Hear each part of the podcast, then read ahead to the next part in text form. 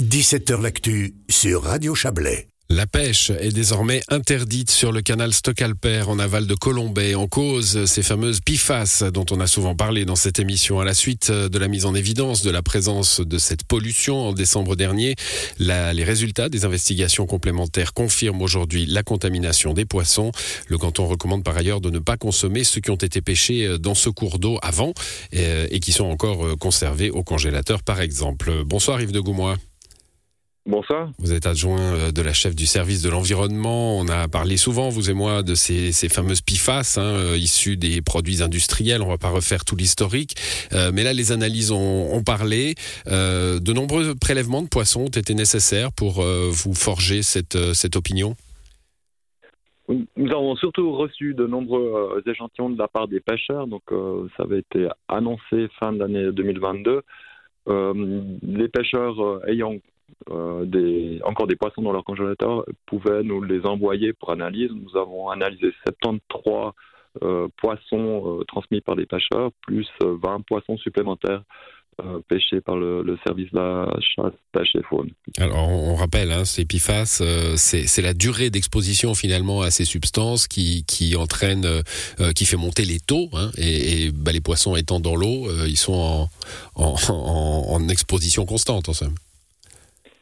Alors, sur les poissons qui ont été transmis par les pêcheurs, euh, figurent des poissons qui avaient été mis à l'eau, euh, on ne sait pas, mais plusieurs semaines certainement, pas, beaucoup plus avant euh, leur, leur prise.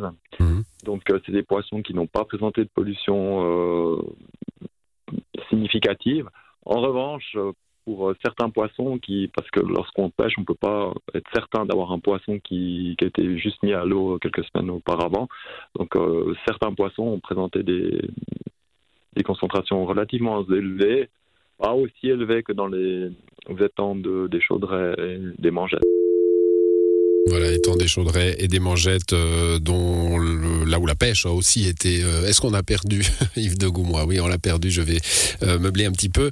voilà, il évoquait les étangs des chaudrets et des mangettes où la pêche avait été interdite également l'an dernier à cause de ces fameuses PIFAS, ces pollutions issues notamment des mousses, hein, des mousses à incendie qu'on a beaucoup utilisées dans l'industrie dans les années 70, 80, 90, jusqu'au moment où on s'est rendu compte de, du possible problème que pouvaient entraîner ces, substances. On vous a retrouvé, Yves de Goumois. Oui, désolé. Oui, non, non, bah écoutez, euh, ce sont des choses qui arrivent. La, consommation de ces poissons peut être euh, dangereuse euh, ou on est sur un principe de précaution parce qu'on ne sait pas trop si c'est dangereux ou pas? C'est le principe de précaution, à savoir, nous avons estimé qu'une une exposition répétée euh, des poissons contaminés pouvait présenter un risque d'après la littérature, d'après les données euh, dont on dispose, euh, et que le, risque de pêcher des poissons suffisamment contaminés est là, il est, considéré comme significatif. Donc, par principe de précaution, on, on, a interdit la pêche, s'agissant aussi d'une pratique qui n'est pas euh, que c'est une pratique euh, de pêche amateur. Hmm. donc, euh, non, essentielle le canal et puis elle n'est pas essentielle. Et le risque étant on le considère comme étant significatif. Donc pour cette raison par principe de précaution, il a été décidé d'interdire. Mais c'est pas que chaque poisson pêché, ben, les résultats sont clairs sur un, un, certain nombre de poissons, donc plus de la moitié ça aurait été des poissons conforme à la nouvelle norme européenne en fait en mmh. matière de protection des consommateurs. Ouais, ensuite des normes euh, européennes, on, a eu souvent l'occasion de le dire euh, dans cette émission. Hein, euh, le problème des PFAS, il se retrouve partout. Hein, c'est pas un phénomène chablaisien, il se retrouve partout où on a utilisé, où on a eu des zones industrielles. donc ce n'est pas un problème suisse, ni valaisan, ni chablaisien. Dites-moi, les poissons ça nage. Le canal de Stockalper se jette dans le lac Léman. On, on peut pêcher dans le lac Léman des poissons qui viennent du canal et qui serait contaminé Oui, en revanche, la, la, probabilité elle est beaucoup moins élevée, mais euh, si on pêche dans l'embouchure, certainement que bah, c'est des poissons qui peuvent avoir un séjourné dans le canal. Plus on est, bah, dès qu'on est dans le lac Léman, c'est une question de probabilité. Et puis comme déjà dans, dans le canal, on voyait que tous les poissons n'ont pas des, taux extrêmement élevés. Mmh. on parle de, de probabilité, donc bah, la question se posera certainement pour le lac Léman de manière générale. il va y avoir des, contrôles par les chimistes cantonaux dans le lac Léman pour pour vérifier que la pêche puisse, si elle peut être poursuivie, certainement, on l'espère qu'elle puisse être poursuivie. Il y, a, un risque, il y a un risque que ce soit pas le cas? Ah, c'est un autre volume. Hein. donc les, les perfluorés sont malheureusement présents dans, toutes les autres surfaces en, concentration très faible. Euh, donc on parle de nanogrammes par litre.